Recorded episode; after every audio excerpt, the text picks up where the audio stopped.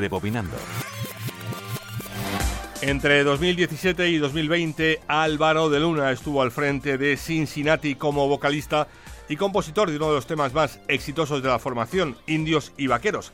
A partir del 20, el sevillano comienza su carrera en solitario, del que ha destacado en particular Juramento Eterno de Sal, un tema que, según ha confesado, está basado en sus experiencias en la orilla de una playa en Sintra. Me paso las noches en vela.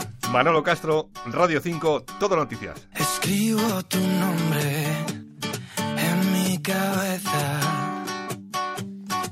Desnudo las horas que quedan. Dibujo tu